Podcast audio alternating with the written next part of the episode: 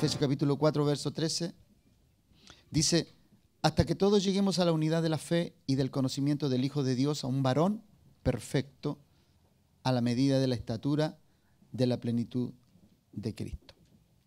La semana pasada estuvimos exhortando acerca de qué implicaba y qué significaba eh, plenitud, qué significaba todo lo que en este texto estaba contenido. Hablamos acerca de las medidas, de la estatura, de la plenitud, del conocimiento, hasta llegar, la unidad. Estuvimos hablando de todo aquello, lo cual implicaba una, eh, una responsabilidad acerca de lo que nos, eh, se, nos, se nos ha puesto como demanda cada uno de nosotros con respecto a la, a la responsabilidad que tenemos. Eh, cuando usted lee este texto, de ser perfectos no implica, no implica que es, eh, no, es, no es opcional para, para usted ir madurando. Usted debe madurar. Es el proceso natural y normal de toda persona. Entonces, cuando un proceso natural se distorsiona o cuando un proceso natural queda eh, intervenido o queda frustrado, el crecimiento de esa persona eh, se va a ver desmejorado y por sobre todas las cosas su desarrollo va a ser limitado. Entonces, el apóstol aquí nos enseña que la plenitud de Cristo es en la plataforma sobre la cual nosotros vamos a poder evidenciar de que en verdad el Hijo de Dios está formado en nosotros. Recuerde, recuerde esto, Usted puede tener un acierto de madurez, pero eso no quiere decir que usted sea maduro. Quiero dejar eso bien claro. Usted puede tener, usted puede tener un acto de madurez, pero eso no implica que usted ya es maduro. Nosotros vamos, vamos desarrollando áreas de madurez en nuestra vida y a veces la madurez no es expresada en todas nuestras decisiones. Plenitud significa entonces estar lleno de todo, ¿no? estar lleno. Plenitud es, plenitud es una llenura plena, completa. Y, un, y, un, me, me gustó mucho a mí, yo lo he repetido varias veces, pero lo voy a ir repitiendo de tiempo en tiempo para que usted entienda lo que es la plenitud. ¿no? Un escritor sacó la conclusión de que plenitud es poseer la totalidad de lo que Dios es. Porque la totalidad de lo que Dios es lo manifestó Cristo. Y Cristo nos compartió de lo mismo que el Padre le compartió a Él. Por lo tanto, la misma totalidad con la cual Jesucristo se desarrolló en la tierra, esa misma totalidad ha sido concedida a nosotros. Porque si no nos fuera concedido, aquello que se le concedió a Cristo, no se nos podría demandar perfección porque estaríamos en desigualdad, estaríamos eh, muy limitados. Por lo tanto, Dios, para demandarnos perfección, y cuando hablamos de perfección estamos hablando de madurez, de poder tener y dar la medida correcta en las, en, las diferentes asignaciones que vamos a tener en la vida. Entonces el día de hoy, como necesitamos plenitud en todo, necesitamos llenura, la llenura a usted y a mí nos va a dar una plataforma tan segura que cualquier cosa que haya a nuestro alrededor no nos va a distraer porque plenitud implica de que usted está lleno, no necesita nada. Por lo tanto, todo lo que usted ve a su alrededor no le va a inquietar, porque usted está lleno.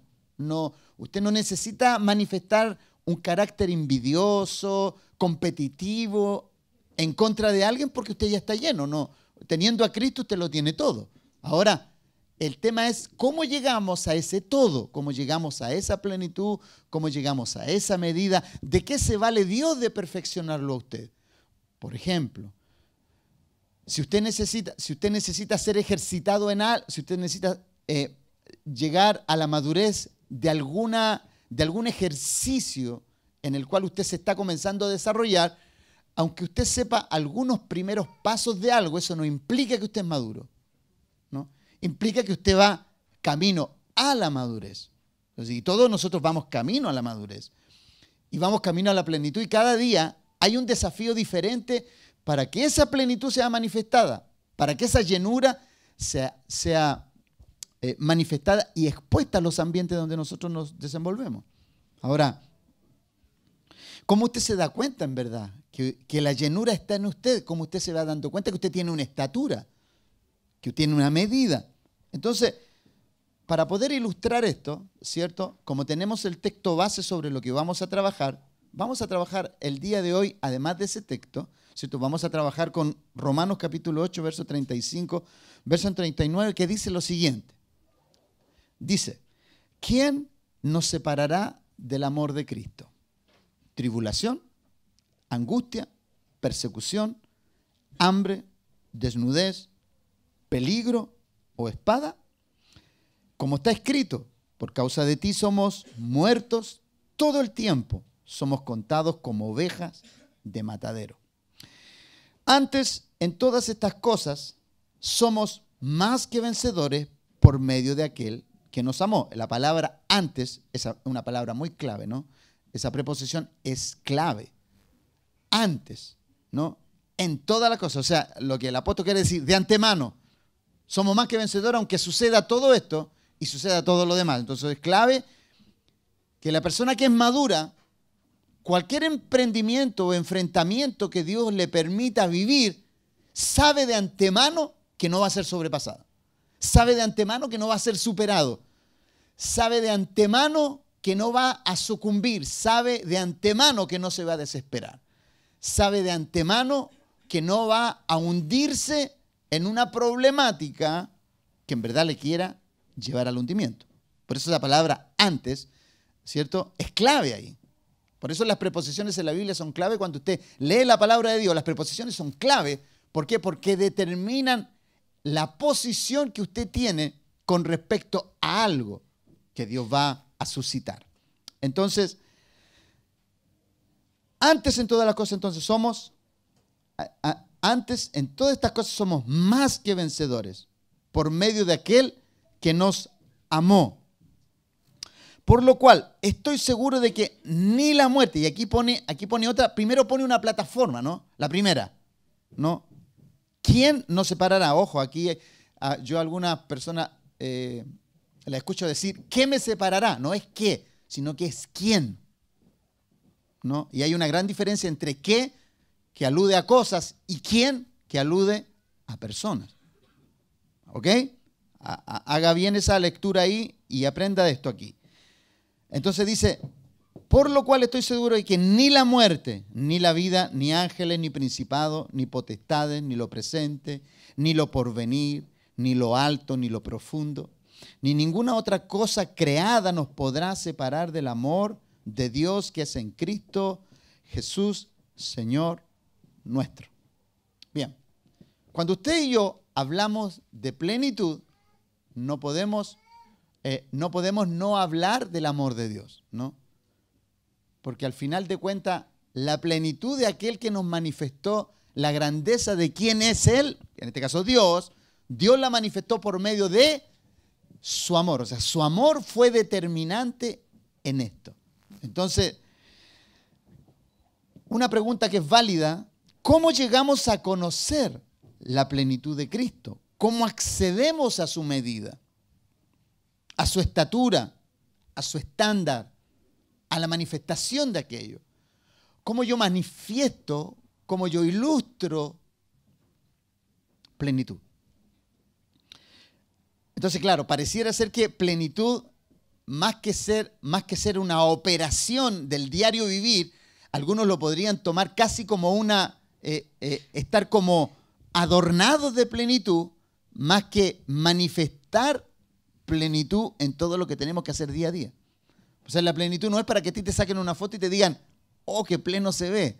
No tiene que ver con eso, sino que tiene que ver con un ejercicio, tiene que ver con un comportamiento, tiene que vivir, tiene que ver con una acción, tiene que ver con un desarrollo. A eso le llamamos plenitud.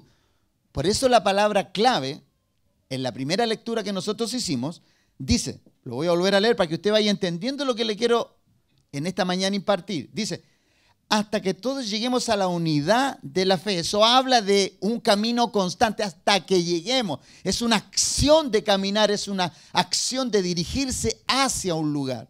Entonces, hasta que todos lleguemos a la unidad de la fe y del conocimiento del Hijo de Dios, tenemos que llegar a la fe del Hijo de Dios y al conocimiento del Hijo de Dios. Son dos cosas totalmente diferentes. Tenemos que llegar a la fe de Él, del conocimiento, a la unidad de la fe de Él y del conocimiento del Hijo de Dios. Y de esta manera dice, a un varón perfecto, a la medida, a la estatura y a la plenitud. Y ahí viene todo lo demás. Entonces, ¿cómo yo llego ahí? ¿Cómo Dios me lleva ahí? ¿Cómo Cristo llegó a ser un varón perfecto? ¿Nació perfecto o fue perfeccionado? Según la Biblia, dice que fue perfeccionado. ¿Ok? Él nació como cualquier mortal y tuvo que ser perfeccionado. Perfeccionó la obediencia, perfeccionó la sumisión, perfeccionó la sujeción, perfeccionó la obediencia a su padre más que a las pretensiones que él haya podido tener como ser humano en querer hacer algo diferente. Entonces, ¿cómo yo avanzo hacia la plenitud de Cristo? Bueno, Cristo es el modelo. Cristo es el diseño, Cristo es el, estándar. Él, él es la persona desde la cual se va a desprender esta figura sobre nosotros. Entonces tenemos que observar qué, cuáles son las cosas que tenemos que observar, ¿no? ¿Cómo llegar? Entonces, lo primero, dijimos, es la unidad de la fe y segundo, el conocimiento del Hijo de Dios. Las dos cosas van muy de la mano. Entonces, de estas dos demandas divinas depende el llegar a un varón perfecto. La medida de su fe y el conocimiento que tengo de él me permitirá llegar al pleroma, y el pleroma significa, ¿cierto?, plenitud o totalidad de Dios operando en mí. Ahora, mire estas cosas. Cuando uno de pronto habla de estas cosas, plenitud, pleno. ¿Cuántos de nosotros hemos usado esa palabra? Me siento pleno. Más de alguno, en alguna oportunidad la ha usado. Hoy en esto me siento pleno, aquí me siento happy, estoy, ¿cómo podríamos decir? Estoy en la, en la creme de la creme. No sé, lo que usted identifique como plenitud. Ahora recuerde usted que plenitud es un estado, es un estado que manifiesta, manifiesta constantemente y atienda bien esta palabra, manifiesta constantemente satisfacción. Eso es plenitud. Una persona plena está constantemente satisfecha. No necesita nada. Ojo, no necesita nada aunque lo necesite todo por fuera, pero si está pleno en Cristo, esa persona no necesita nada. Usted me dice, pastor, ¿cómo no entiendo eso? si, necesito todo, pero en el fondo me siento, claro, porque la plenitud no tiene que ver con lo que tú posees visiblemente, sino que tiene que ver cómo tú te ves y cómo tú sientes tu ser bajo esa plenitud. Porque, por ejemplo, ¿por qué las personas que tienen tanta riqueza viven en tanta desilusión? Ojo, entendiendo que hay personas, yo tenía un amigo que decía, los ricos deben ser miserables. Eh, él, tenía esta, él tenía este pensamiento, él decía, qué miserables son los ricos, lo único que tienen es dinero. ¿ah? Y él decía, pero ¿cuánta falta le hace a uno? Decía él. Entonces él, decía eso, ¿no? Pero en el fondo, pero en el fondo él decía una verdad, pero decía una verdad así, también decía una verdad así como queriendo decir, me gustaría estar, me gustaría ser miserable como ellos. porque, porque quería estar en esa posición de dinero. Pero eh, si bien es cierto, él decía una verdad, cada persona, cada persona que está en un estado de abundancia, te va a llegar a decir que la abundancia no te da plenitud. Definitivamente. Entonces, la abundancia no pasa, la abundancia no pasa por cuánto tú posees o tienes, sino de cuánto eres tú y yo somos en Dios, la plenitud que desde Cristo se, se desprende hacia nosotros. Entonces,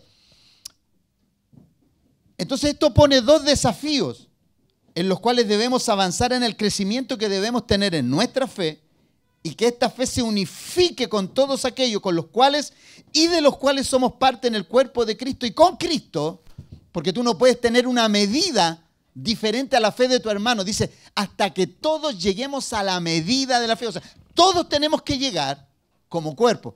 Antes, en el antiguo pacto, cada persona, cada persona ilustraba su fe y, y el que ilustraba su fe era favorecido.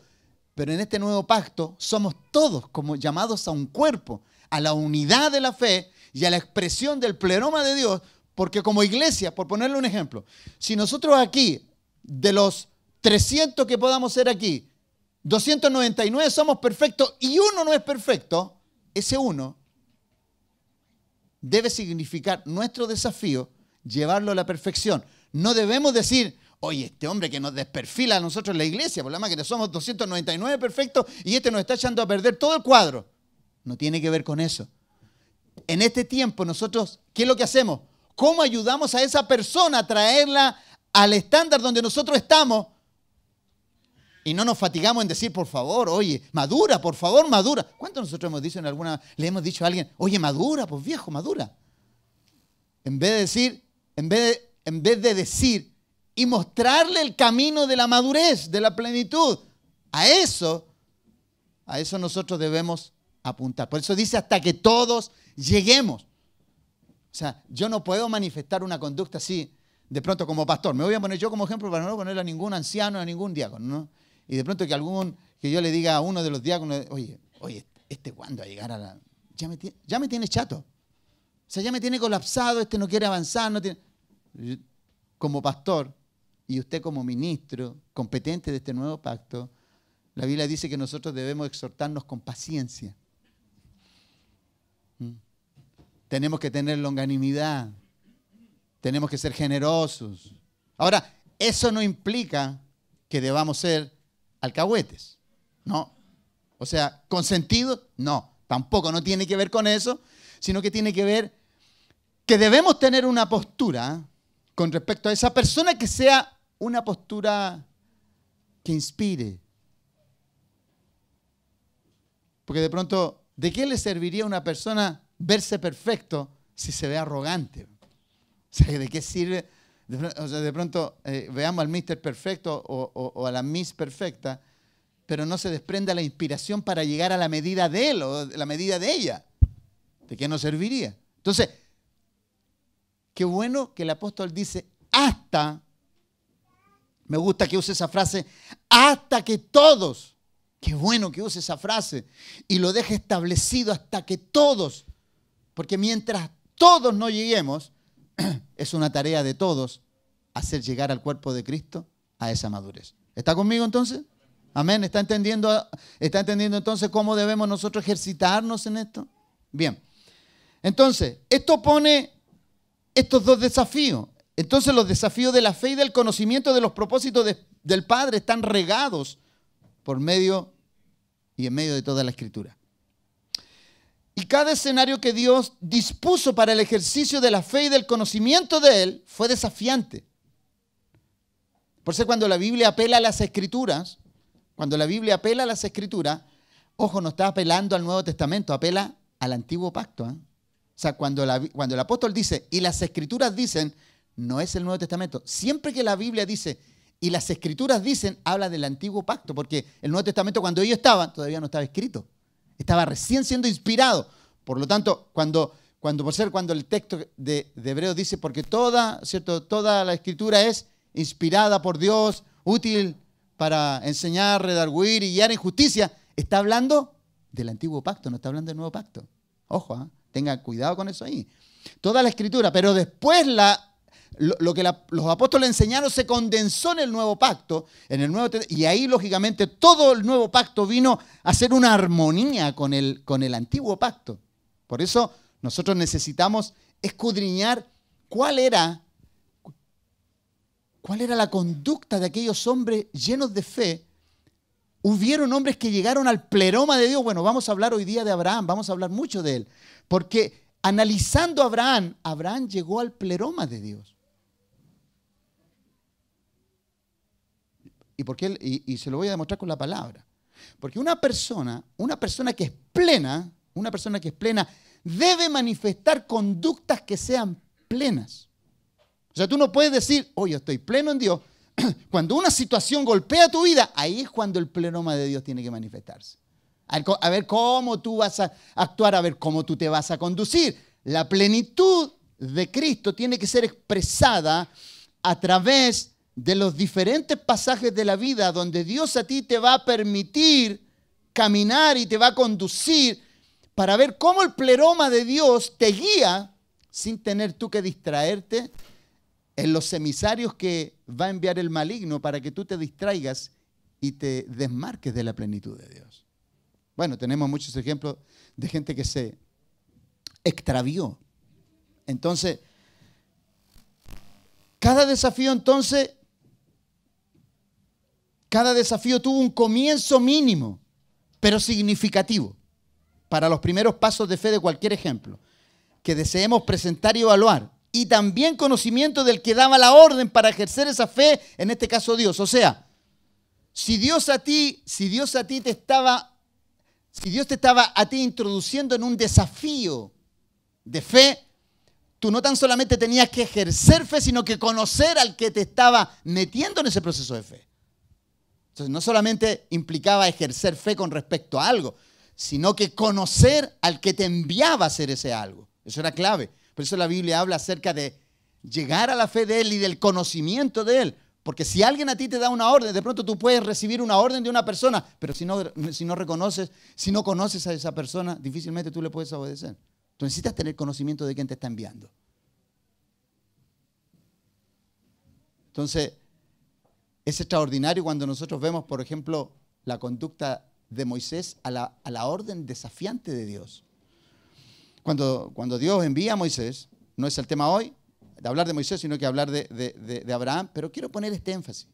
Cuando Dios le plantea el desafío a Moisés, lo primero, Moisés escucha, está siendo desafiado en su fe, pero tiene que creerle al que le está enviando. Entonces tú tienes que tener fe y conocimiento del que te envía. ¿Cómo, cómo tú le impartes a alguien, cómo tú a alguien le impartes fe por medio de una palabra de Dios y esa persona se inyecta de esa fe y te cree. Y de pronto tú le dices, mira, esto dice el Señor para ti. Y de pronto tú dices, pero me lo está diciendo el pastor. ¿Me entiendes o no? O sea, ¿cómo tú, cómo tú de pronto ejerces la fe que ese instrumento te está impartiendo? Que es lo que nosotros hacemos en este tiempo. ¿Cómo tú te dejas guiar por la guianza de Dios? Ahora, ¿usted cree ¿Usted cree que para uno que de pronto imparte palabra de sabiduría, palabra de fe, usted cree que para uno es fácil impartir algo donde Dios tiene que respaldar lo que usted está diciendo? Eso no es un tema fácil. No podemos andar dando palabra diestra y siniestra a ver si las cosas funcionan o no. No, no es así. Dios es certero y es preciso. Si dice algo, ese algo va a suceder. Porque lo dijo Él, no porque lo digo yo, lo dijo Él. Entonces, cada desafío de fe tiene un mínimo comienzo. Por ejemplo, amado, tú para ejercer fe no necesitas mover una montaña y lanzarla al mar. Dios te va a ejercitar en otras cosas primero. O sea, de pronto a lo mejor algunos pensarán y dirán, ¿cómo me gustaría ser como Sansón, así matar mil filisteos de una? No, a lo mejor Dios te va a hacer lidiar con uno solo, para después ver cómo enfrentar los miles. Entonces Dios para ir edificando en ti, ¿quién es Él?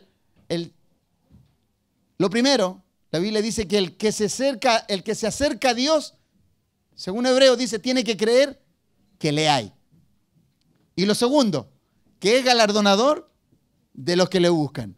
O sea, si una persona te dice, mira, yo quisiera creer en Dios, pero muéstrame algo. No, esto no se trata de mostrar, se trata de creer. Cree primero y verás después. Amén. Entonces, ¿es desafiante? Claro que es desafiante, amado. Eh, uno que está ya casi, casi 40 años en esto, en 40 años yo he podido ver la mano de Dios en muchas cosas. Entonces, yo ya no puedo volver atrás, porque Dios ha sido tan evidente en tantas situaciones. No puedo volver atrás por nada. Por eso pusimos, por eso pusimos el día de hoy, ¿cierto? El discipulado del día de hoy, avanzando, ¿cierto? Hacia la plenitud, le hemos denominado ¿quién nos podrá separar del amor de Dios? Porque en el fondo tú esta pregunta en algún momento te la vas a hacer, ojo. Algo va a suceder en tu vida y tú vas a tener y tú vas a tener que hacer una seria evaluación si hay algo que te pueda apartar del amor de Dios. Y escúchame bien, mira, te la voy a hacer sencilla y simple. ¿Cuándo tú te alejas del amor de Dios? Una respuesta muy fácil y sencilla. ¿Cuándo tú te, ¿cuándo tú te alejas del amor de Dios? ¿Cuándo nos guardamos? Ah, ¿qué dice el Señor? Si me amáis, ok, así de sencillo. O sea, mira, tú puedes, tú puedes hacer mucho proselitismo espiritual, puedes, tú puedes hacer mucho alarde espiritual en la oración y en lo que dices, pero cuando no guardas la palabra, eso es clave para Dios. Eso es clave. Es clave para Dios. Cuando tú no guardas su palabra, eso es clave para Él. Él dice, si, si me amáis, haz descender fuego del cielo, resucita muertos. No, guarda mi palabra. Algo tan sencillo como eso. Guarda mi palabra. O sea, con todo lo que implica la extensión de guardar la palabra. No podemos entrar en ese tema ahora, pero lo que implica guardar la palabra es algo muy, es algo muy amplio. Entonces, los desafíos de la fe entonces y del conocimiento de los propósitos del Padre están regados. Cada desafío tiene un comienzo. Por ejemplo, cuando Dios cuando Dios pone los ojos sobre una persona, lo primero que Dios va a hacer es dar una pequeña señal de cuál va a ser la conducta de esa persona en Génesis capítulo 12, verso 1, cómo Dios probó a Abraham, cuál fue, la, cuál fue el primer acto de fe de Abraham. Porque todos hablan, Abraham, el padre de la fe, el que sacrificó a su hijo, pero Dios comenzó sacrificando un hijo con Abraham. No. ¿Cómo comenzó Dios con Abraham? Le dijo, Abraham, sal de tu tierra. Ese fue el primer acto de fe. Sal de tu tierra. ¿Y qué fue lo que hizo Abraham? Tomó sus cositas y se fue. ¿Por qué yo te digo esto? Una fe que se perfecciona es una fe que se ejerce. Una fe no perfeccionada es cuando tú sabes lo que tienes que hacer y no lo haces. Tú no puedes, ojo, eh, tú puedes llevar 40, 50 años en una iglesia y no haber ejercido jamás fe. Porque ejercicio de fe no tiene que ver con lo que tú quieres hacer, tiene que ver con lo que Dios te demanda a hacer. Son dos cosas totalmente diferentes. ¿Se ha dado cuenta esas personas que a veces dicen, quieren, pastor, mire, yo quiero hacer algo, pero a mí me gusta hacer esto? Mira, en la iglesia no se hacen las cosas que a uno le gustan, sino lo que Dios te instruye. Ojo, nadie en la Biblia, nadie en la palabra de Dios llegó a hacer algo que le gustaba, llegó a hacer algo por lo cual Dios le llamó a un propósito. No se tiene que ver con una ordenanza de Dios, con un diseño de Dios, con algo que Dios quiere hacer contigo, no tiene que ver, es que yo aquí me siento bien. Amado, yo no sé, yo no sé. Yo no conozco a nadie que Dios haya tomado y se haya sentido bien haciendo algo que era en verdad un desafío. Nadie. Por eso la fe, por eso la, fe es cultivada en lugares donde a nosotros Dios nos hace abandonar nuestra zona de seguridad y de confort para ponernos en su zona de seguridad y en su zona de confort. La zona de confort de Dios se llama reposo y la zona de seguridad de Dios se llama obediencia. Amén. ¿Cómo se llama, cómo se llama la, la zona de seguridad entonces de Dios? Obediencia. Esa es la zona de seguridad. Obediencia. ¿Y cuál es la zona de confort de Dios? Su reposo. Esa es tu zona de confort. El reposo de Dios, esa es tu zona de confort. O sea, si tú quieres aprender a, a descansar, si tú quieres estar en una zona de confort, el reposo de Dios es el lugar ideal. Ese es el lugar. Por eso cuando uno, de pronto una persona tiene una problemática grande, uno le dice a la persona, descansa en el Señor, reposa en Él. Entonces la persona dice, Pastor, ¿cómo voy a reposar si, estoy, que esto se, me desborda por todos lados? Descansa. Porque la pregunta que tú, eh, la pregunta que tú le tienes que hacer a la persona, mira, si tú te desesperas, ¿vas a lograr algo? No. Entonces, ¿para qué? No te desesperes. Es como cuando uno le dice a una persona, ¿y esto tiene solución? No. Entonces, ¿para qué te desesperas si no tiene solución? Déjalo. Déjalo en las manos del Señor. Él sabe cómo. Él sabe cómo llevar adelante todo esto. Entonces, en el capítulo 12, yo, solamente le voy a dar los capítulos, como son largos, usted los lee en casa. Solamente vamos a hacer alusión, vamos a mostrar. ¿no? En el capítulo 12 Dios le dice a Abraham, sal de tu tierra. Ese fue el primer acto de fe. ¿Cuál fue el primer acto de fe para ti? Mira, hay algunas personas a las cuales Dios los ha llamado y no han, tenido, la, no han tenido la primera así, no han, no han roto la inercia de venir. Y lógicamente no van a ver nunca a Dios. ¿No se ha dado cuenta esas personas que le dicen a usted, mira, yo voy a, ir a la iglesia y voy a estar ahí el día que yo vea esto? Te vaya a morir y te vaya a secar intentando, intentando ver algo, porque Dios de, Dios de alguna manera, mientras tú no des el primer paso, Dios no va a mostrar nada. Amén. Entonces, en el capítulo 12 aparece la primera orden, donde Dios iba a desarrollar la fe de Abraham.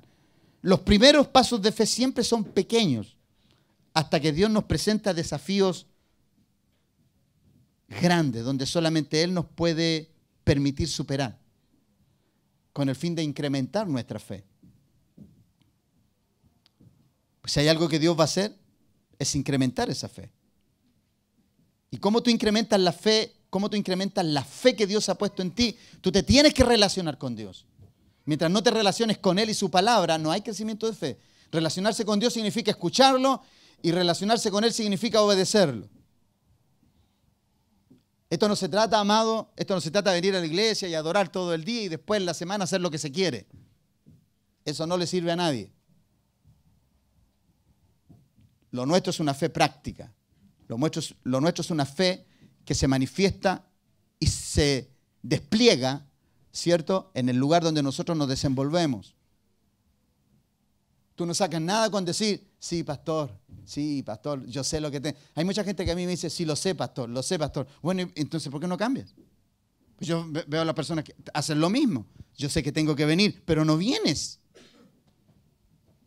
Yo sé que tengo que hacer esto, pero no lo haces.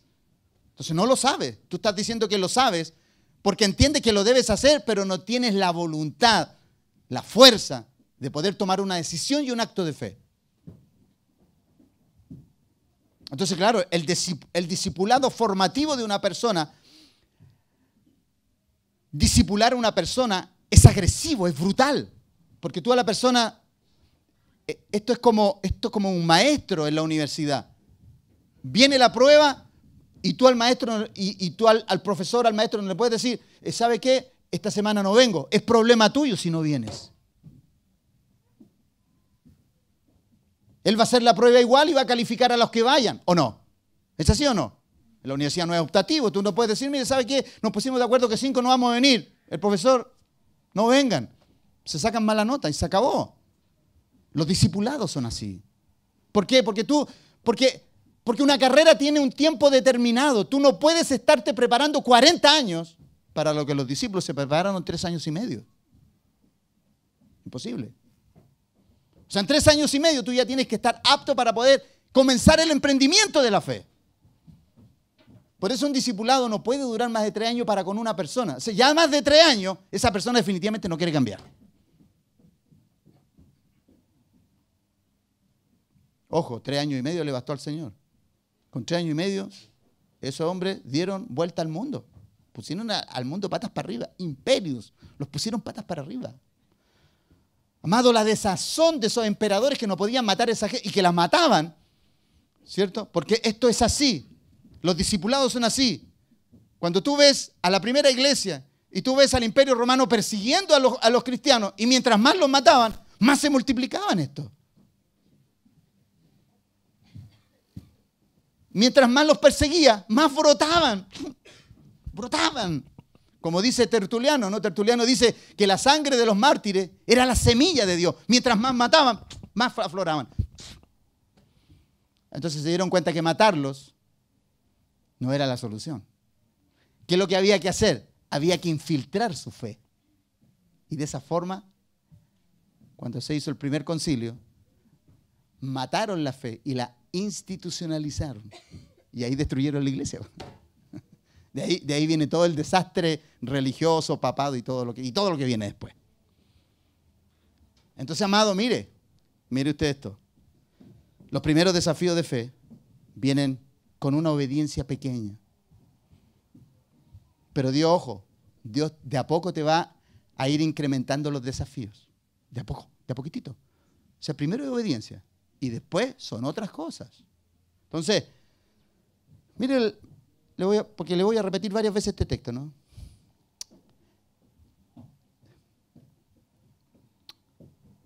¿Quién nos separará del amor de Cristo? Tribulación, ya una problemática.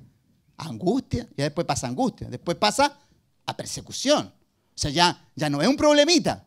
Ya después pasa a persecución la cosa. Y después hambre, desnudez, peligro. O sea, después espada. Mira, mira cómo se va incrementando. O sea, claro, los primeros pasos de fe son pequeñitos, pues claro. Una problemática, ¿cierto? De pronto que no te miraron bien y ya, y ya la persona se da la media vuelta y se va. Esa persona, amado, no, no, no, no, no sirve para ser ni un cristiano de, nieve, por mano. O sea, el primer fuego se derrite. No.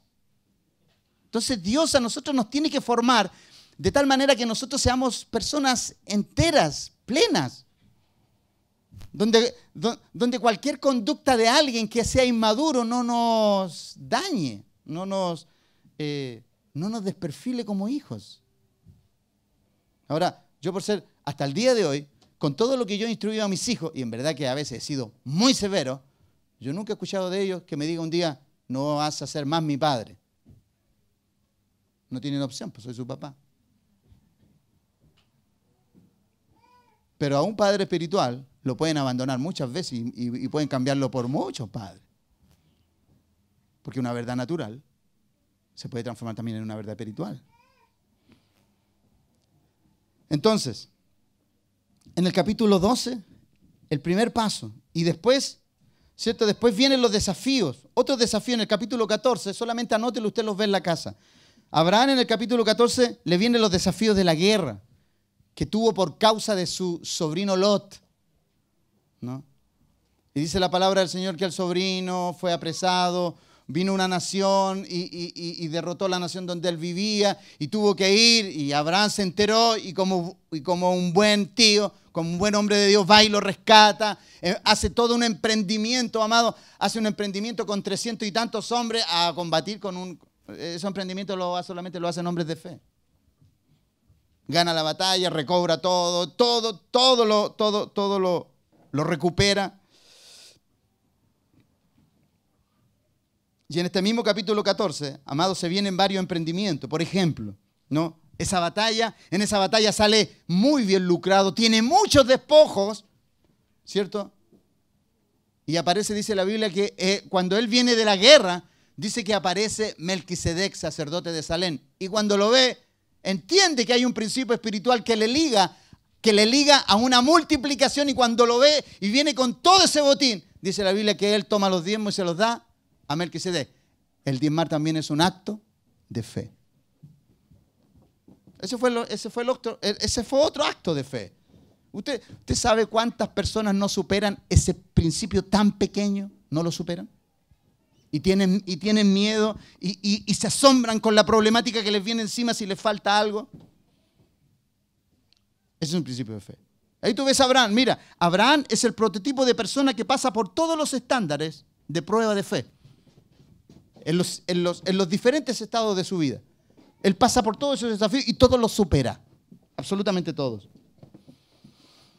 En el capítulo 15, después de ese, de desafío de fe, ¿cierto? donde Dios lo está formando, en el capítulo 15 Dios le recuerda lo que le dice en el capítulo 12. Cuando le da la orden y le dice que le va a ser un padre, en el capítulo 15 le dice, te voy a dar un hijo.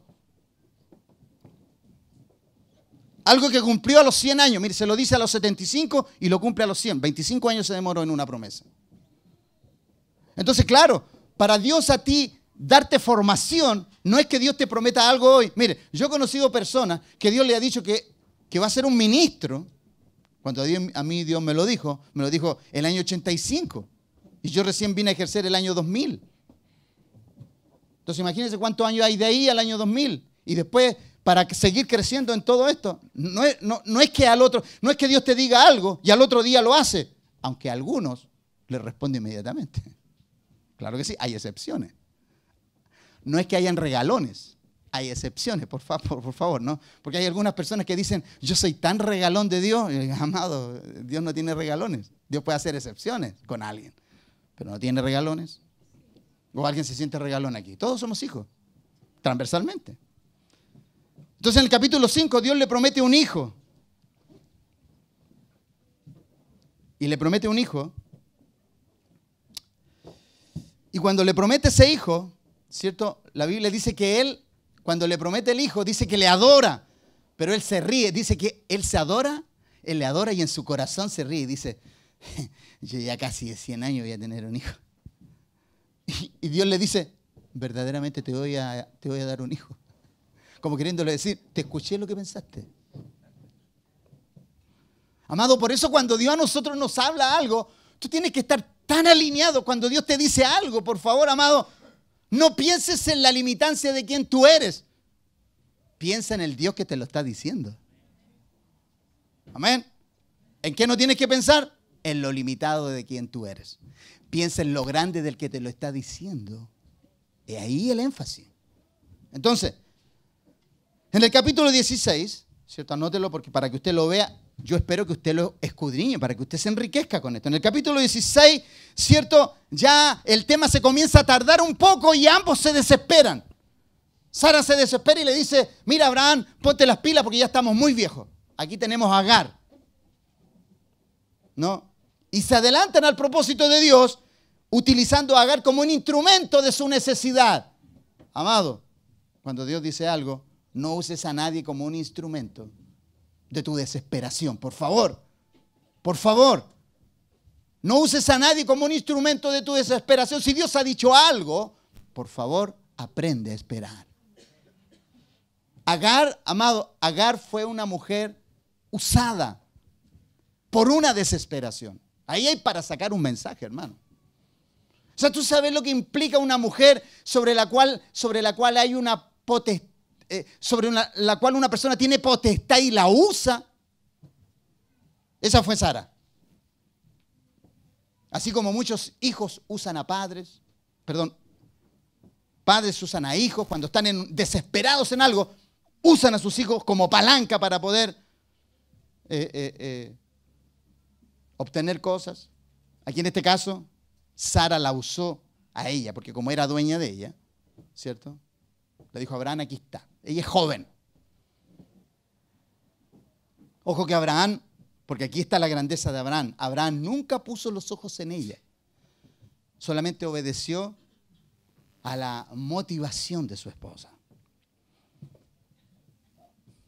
Entonces, mira, amado, cómo Dios, cómo Dios va cómo Dios va trabajando con nosotros para poder enseñarnos quién es Él. Pero si tú te desalineas de lo que Él ha dicho, tú vas a tener, tú vas a tener más conocimiento de tus detracciones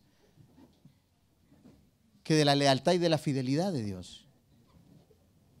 Por eso, por eso, amado, este discipulado tiene que ver con respuestas, con preguntas y respuestas que tienen que ser claves. Cuando Dios, cuando Dios a ti, cuando Dios a ti te ponga en una crisis, de tal manera que tú tienes que hipotecar todo y guardar todo porque estás previniendo, tú no estás creyendo que Dios, por, Dios en esa crisis te tiene asegurado, te tiene guardado, te tiene protegido. El tema es que tú tienes que ejercer, tú tienes que ejercer la manifestación de esa protección. Por eso Abraham cede ante la presión de su esposa. Entonces Dios, a consecuencia de esto, nace Ismael. E Ismael, amado, e Ismael, significa Dios oye. Dios había escuchado el clamor de ellos, claro, pero no era, pero no era Ismael, era Isaac. Porque Isaac significa risa, ¿cierto? E, es el significado de Isaac. Pero el que debió haberse llamado el Ismael, Isaac debió haber sido Ismael. Dios oye, porque Dios escuchó la oración, o sea, la necesidad y el clamor de Abraham y Sara de querer ser padre. Y a ellos, y ellos a, Ismael le ponen, a Ismael le ponen, Dios oye.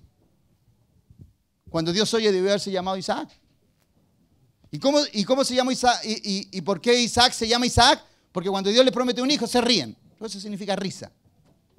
Entonces ellos iban, el resto de la vida se iban a acordar de que cuando Dios les prometió un hijo, se iban a acordar y se iban a acordar de la risa, ¿no? Oye, pensar que este va a ser nuestro escarnio hasta que nosotros nos muramos, Dios mío, que dudamos de Dios.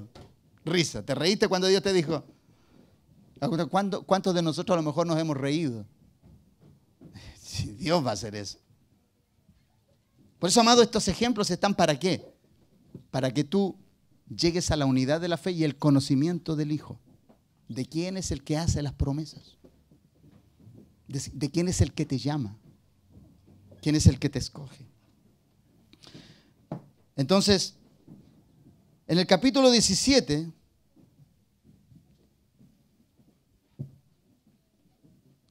el capítulo 17, hay cuatro situaciones que son determinantes para la fe de Abraham. Lo primero, en este capítulo 17, es cuando Dios nunca más le va a llamar Abraham, Abraham, sino que le llama Abraham. ¿No? Porque el primero significaba padre enaltecido y el otro significaba, ¿cierto? Padre de muchedumbre. Entonces, Abraham nunca más fue Abraham, de ahí en adelante fue Abraham. Pero ojo, aquí todavía no venía el hijo, porque Dios opera así. Dios te llama a ti de una manera, aunque todavía no manifieste quién eres tú. Amén. Entonces, esos son los discipulados de Dios.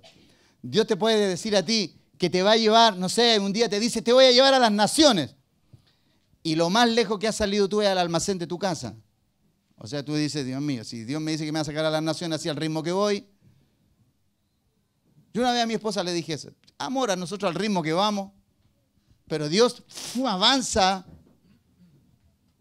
en una forma estrepitosa cuando Dios, quiere, cuando Dios quiere cumplir sus planes, Dios habla en forma estrepitosa. Me acuerdo en una oportunidad, llegamos a un lugar, a una iglesia, y, después de seis meses recién nos saludaron. Oiga, y nosotros es medio difícil que pasemos desapercibido con cuatro niños.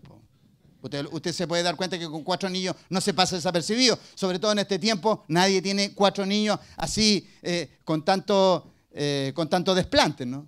Después de seis meses recién nos saludaron. Entonces, y yo justo esa semana había recibido una palabra del Señor para la iglesia. Y yo le dije a mi esposa, mi amor, al ritmo que vamos, yo creo que cuando tenga como 70 años recién voy a poder dar la palabra. Si seis meses pasaron para que nos saludaran. Amado, pero Dios avanzó así. O sea, Dios me dio la palabra esa semana. Al mes yo estaba dando esa palabra en la iglesia. Pero mire mi pensamiento, pero mire mi pensamiento igual que Abraham. Yo voy a tener un hijo a esta edad. Entonces yo estaba pensando lo mismo que Abraham cuando el Señor me da esa palabra. Y, ¿Cuándo voy a dar esa palabra al ritmo que voy si me saludaron después de seis meses? Pero mira cómo Dios me tapó la boca. Y cómo Dios le tapa la boca también a, a Abraham, ¿no? Lo segundo es que le da una señal de, lo segundo en ese capítulo, le da la señal de la circuncisión. Usted sabe lo que significa y lo que implica la circuncisión. Y es clave porque a lo mejor Abraham todavía no sabía la connotación que tenía la circuncisión. Tú sabes que la circuncisión tiene, es tan profundo el tema de la circuncisión, es muy riquísimo. Y cuando le da la circuncisión, la ejecuta sin apelaciones. A toda la gente, a todos los varones de, de su casa, los circuncidan desde él para abajo, todos. Y la circuncisión, lógicamente, tiene, tiene esa, esa connotación de exponer lo oculto. ¿no? La circuncisión es cortarte aquello que cubre tu vergüenza. Por eso es bueno que Dios a nosotros nos circuncide. Ya vamos a volver a hablar acerca de la circuncisión algún día. Hay mucho todavía que sacar de eso. Lo tercero, le dice a Sarai que se llamará Sara porque será madre de mucha gente, ¿no? Y Sara aquí se ríe también. Sara se ríe. a, mí que se, a mí que se me acabó el placer y el deleite por mi esposo, voy a, voy a, ser mamá. Y, dice la Biblia que se rió. Y los ángeles le dicen, ¿te reíste? No, dice Sara, no, si no me reí, no, si te reíste. Lo mismo, lo mismo que hizo el, esposo, ¿no? Ahora, ¿por qué el esposo, por qué la esposa hace lo que el esposo hace? Porque ellos eran uno. Lo que hace uno lo hace el otro. Se rió primero Abraham y después se rió, después se Sara. Un, buen, un buen título para una predicación para los matrimonios. Y lo cuarto, en el capítulo, ¿cierto? Dios escucha su corazón y le promete, ¿cierto? Lo tercero era eso. Lo cuarto es que cuando le promete Dios un hijo, cuando Dios le promete un hijo diferente a Abraham, ¿cierto? Abraham piensa en su corazón en Ismael, piensa inmediatamente en Ismael, porque cree que es Ismael. Él cree que es Ismael. Lea ese capítulo, es muy, es muy hermoso, porque él piensa que es él. Y Dios le dice, no te preocupes por Ismael, porque de Ismael yo sacaré doce príncipes. Pero el de la promesa es Isaac. Entonces, ¿qué tuvo que hacer Dios del corazón de Abraham? Dios tuvo que sacar al hijo Ismael. Porque el hijo Ismael, ¿qué significaba? Dios oye, Dios me escuchó. No. Dios te, Dios te escuchó lo que tú querías. Pero lo que yo te prometí no era Ismael, era Isaac. Y lo cuarto, en el capítulo 22, la promesa es cumplida y el heredero es una realidad. O sea, aparece, aparece Isaac en la escena. Recuerda, no se pierda de lo que estamos aprendiendo el día de hoy. Llegar a la plenitud de la fe y del conocimiento del Hijo de Dios. Y para llegar a, y para llegar a todo esto, vamos a necesitar ser ejercitados en estas cosas. La promesa de Isaac en el capítulo 22 estaba cumplida. El heredero era una realidad visible. Él se movía ahí. Y yo, yo, yo puedo imaginarme a Abraham viendo a, Isaac crecer y a Ismael grande que tiene que sacarlo del corazón. El problema, el problema de, Abraham es que se sacó a Ismael del corazón y metió a Isaac. O sea, el error grande de él fue sacar a uno y poner el otro. Por eso, lo quinto, faltaba la prueba máxima de la fe de Abraham. Y la prueba máxima de la fe de Abraham era Isaac. Isaac era la prueba. Amado, Isaac iba a ser la graduación en la fe para Abraham. Esa era su graduación. La, graduación de su fe se llamaba Isaac. No se llamaba la lucha que había tenido con, con, con, con los, los reyes, libertando a, Lot. No, no, era, no era su, su, esterilidad, la esterilidad de Sara. No, no era todo eso, no era diezmar, no era ese problema. La prueba máxima de su fe se llamaba Isaac. ¿Se ha dado cuenta usted, amado, que de pronto uno tiene algo que en la vida es intocable? Uno dice, ay Dios mío, pruébame en cualquier cosa menos en esto. ¿Se dan cuenta que todos tienen así como un Isaac que dice, Señor, por favor, cualquier cosa menos esto, por favor, por favor, no se te ocurra. Prepárate porque Dios va a tocar eso. Por eso, amado, yo, yo he aprendido que, miren, Dios tiene que ser el todo y los demás tienen que ser el arroz, el acompañamiento.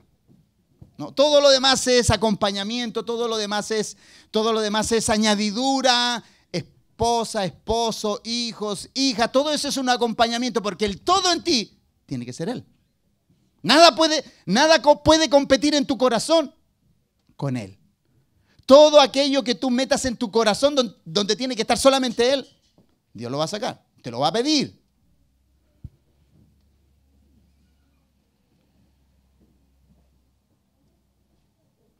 Entonces faltaba esto, la graduación. ¿no? La fe, de, la fe de Abraham está siendo, él sabe que su fe va a ser llevada al límite. Él sabe que la fe de él va a ser llevada al límite y, y, e Isaac es el instrumento para llevarlo.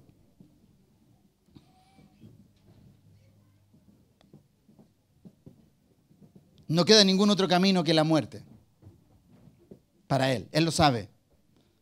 Está a punto de graduarse en su asignación de hombre de Dios ya no tiene margen para hacer nada más. No, no puede, no puede meter a nadie en su corazón. Ya Dios vio que era Isaac. Y él, no podía esconder ese gran amor. Amado. Por ejemplo, cuando tú ves al joven rico viniendo a Cristo y le dice, Señor, ¿qué haré para heredar la vida eterna? Y, y dice los mandamientos, ¿sabe? Todo eso lo he cumplido. Y Jesús le dice, pero estoy viendo una cosita ahí en tu corazón, estoy viendo algo ahí. Pero te falta algo, le dice. Dígame. Todo lo que tienes, véndelo y dalo a los pobres. Y dice que él se dio la media vuelta entristecido porque ese era su Isaac. Su amor, su amor hacia su riqueza era altísimo. Eso, eso, no, lo iba, eso no lo iba a negociar. Amado, cuando Dios Abraham, cuando Dios Abraham le dice, dame tu hijo, Abraham dice, amén, ¿no? Yo no negocio con lo que es tuyo. Eso es, lo que tú ves en la respuesta de Abraham. Yo no negocio con lo que te pertenece a ti. Tú me lo diste, es tuyo eso. Amén. Por eso, amado, tú siempre piensas cuando tú tengas algo, dice, cuando tú digas, esto me lo gané con el sudor, por favor, comienza a pensar. Comienza a pensar. Tu asignación, quien te la da, la sabiduría, el entendimiento, todo lo que tú posees, ¿de dónde viene esa gracia? ¿De dónde viene esa sabiduría? ¿De dónde vino Isaac? Entonces, yo el otro día le dije una, una frase a los matrimonios que la voy a, se la voy a comentar a usted el día de hoy. Dios no puede sino Dios no puede sino a través de la adversidad perfeccionar nuestra fe. No hay caminos que perfeccionen más nuestra fe sino la adversidad. Lo que es adverso, lo que es adverso a tus pretensiones, no hay nada que te cultive, que te proteja más que eso. ¿No? Seneca, que es un, es un filósofo romano del tiempo de Jesús, él tenía una frase emblemática, ¿no? Él decía, el hombre más desventurado es aquel al cual la adversidad le ignora. No tendrá cómo ser medido, evaluado, pesado, escrutado. La adversidad a ti y a mí nos mide en toda su dimensión. Oye, esta frase, esta frase es más bíblica. Este, este hombre era un filósofo, era un político, un pensador, pero esa frase, amado, es más bíblica que cualquiera de las frases que yo he leído de algún pensador por ahí.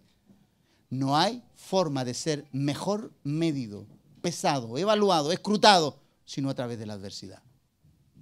Entonces, los caminos sin salida, las problemáticas imposibles, las noches oscuras, la enfermedad irreversible, los conflictos familiares y así sucesivamente, son las plataformas sobre las cuales opera y se desarrolla la fe y el conocimiento de Dios.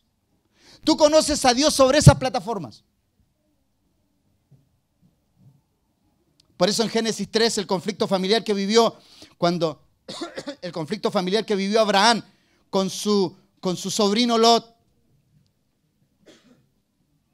Abraham en el capítulo 13 manifiesta la magnitud de una fe que estaba siendo ejercida en su vida y la ejercía sin pretensiones, sin egoísmo, sin altanería ni arrogancia por la elección de Dios sobre su vida en la problemática familiar con su sobrino Lot, él tuvo la, él tuvo la libertad, él tuvo el temple de decirle a su hijo, escoge dónde te quieres ir.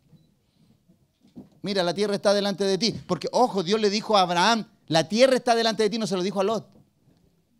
Pero un hombre que está posicionado en el todo de Dios puede decir, escoge lo que quieras. Ah, seguro, yo puedo escoger primero que tú. Escoge.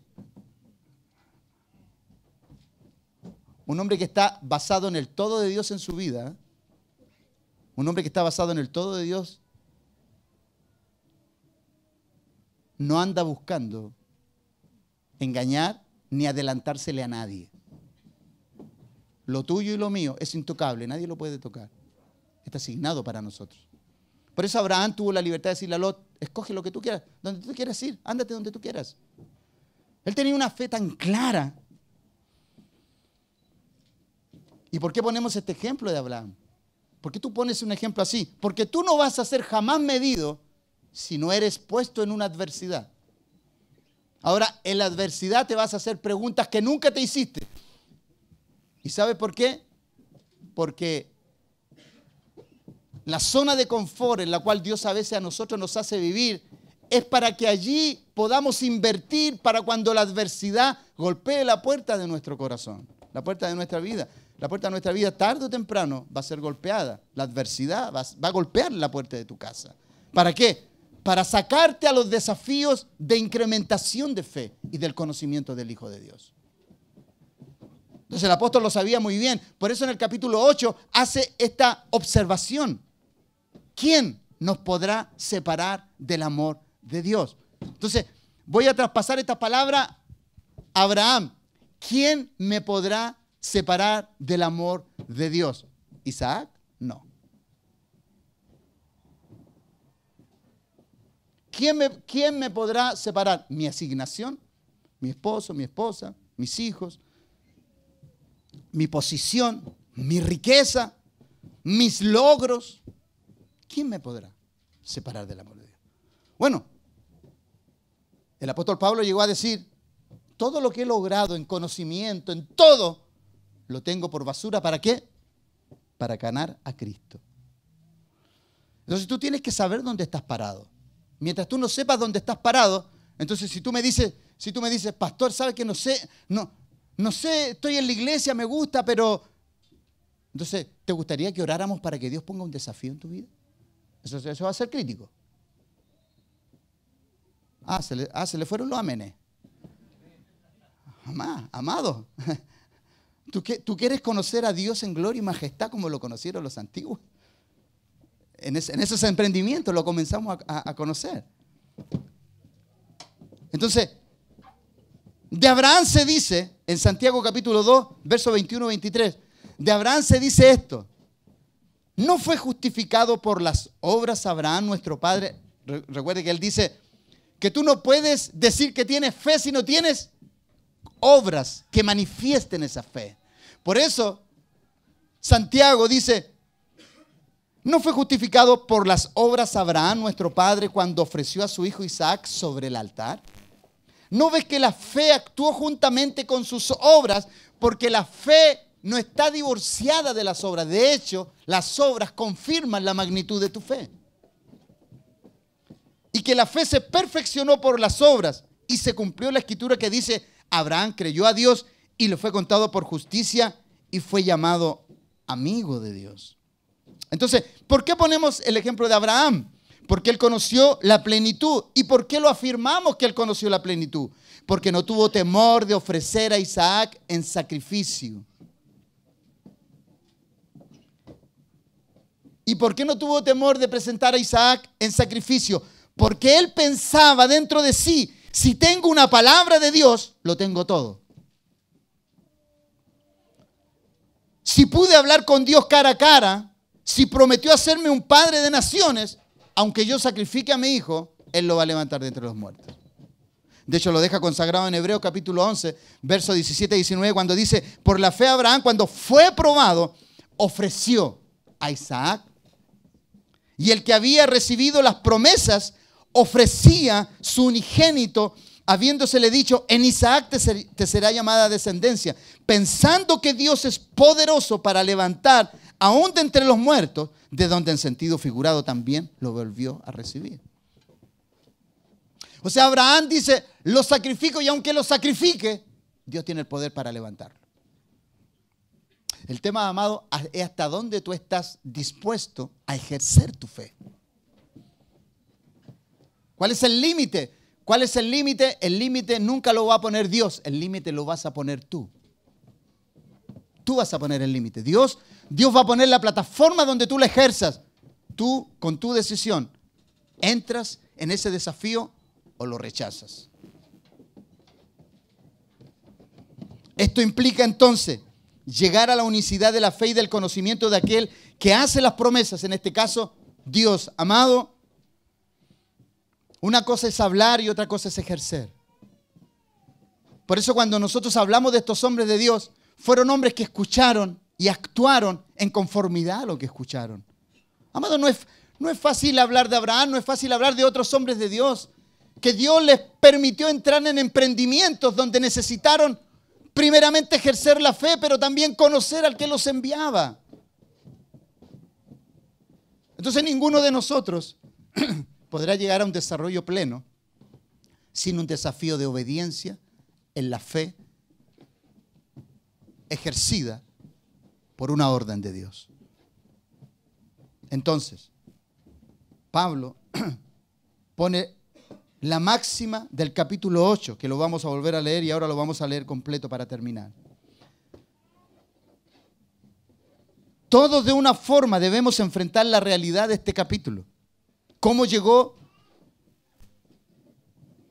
a la expresión de esta verdad sin renunciar a la fe dada en su vida como apóstol? ¿Cómo él llegó ahí? ¿Cómo la vivió? ¿Qué dignidad usó él para poder declarar esto? Amado, cuando él dice, ¿quién nos separará del amor de Cristo? ¿Quién?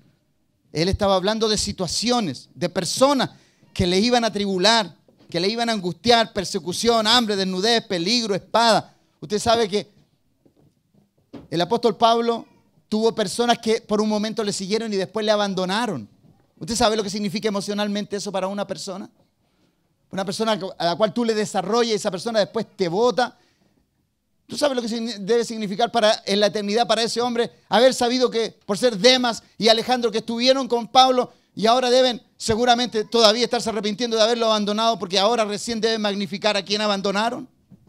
Ese es el tema.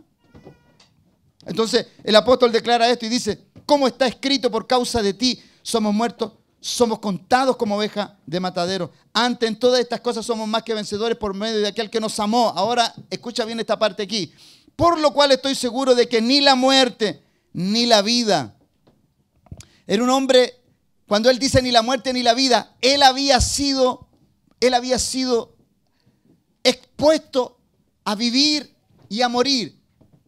Pero cuando él dice ángeles, dice ni la muerte ni la vida, ni ángeles ni principados. ¿Sabe que cuando dice ángel en la cultura judía, existe un pensamiento en la cultura judía de que cuando Moisés iba a subir al monte, esto, eh, esto es una enseñanza rabínica, cuando él va a subir al monte, los ángeles se le oponían porque los ángeles no estaban de acuerdo que estas plataformas divinas fueran puestas en manos de hombres.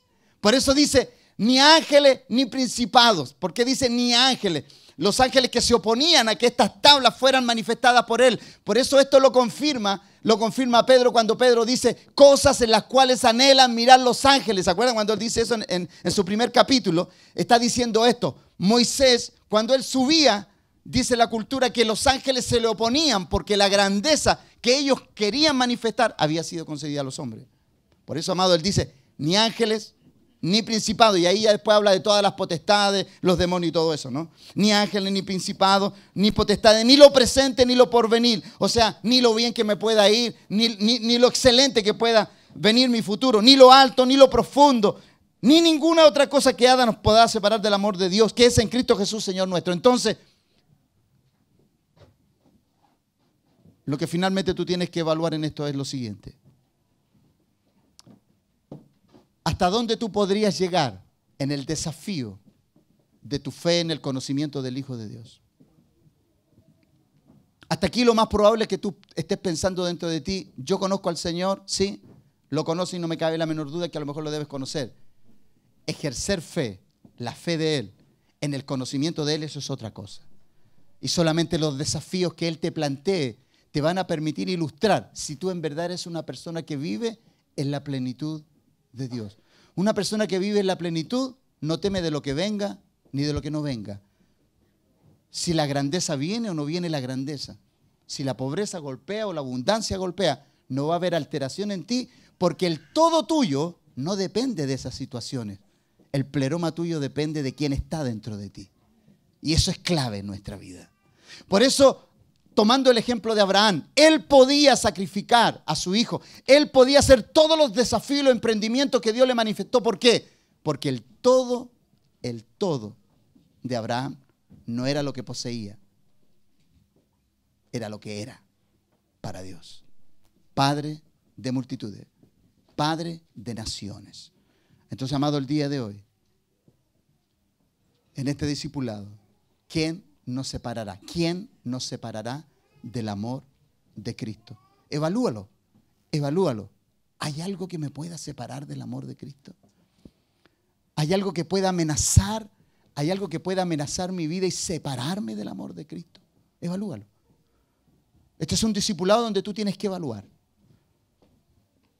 Cuando Dios quiere hacer una cirugía mayor en, en ti, y para hacer una cirugía mayor tiene que entrar a lugares donde no le has permitido llegar, y Él tiene que descubrir cosas que en otro tiempo no fueron descubiertas. O Dios tiene que llevarte a niveles de desafío jamás enfrentados por ti, prepárate. Preparémonos. Si Dios ha de mostrarse en la grandeza que quiere mostrarse a través de algún evento inusual, extraordinario, que Dios nos halle fieles y competentes ministros de este nuevo pacto.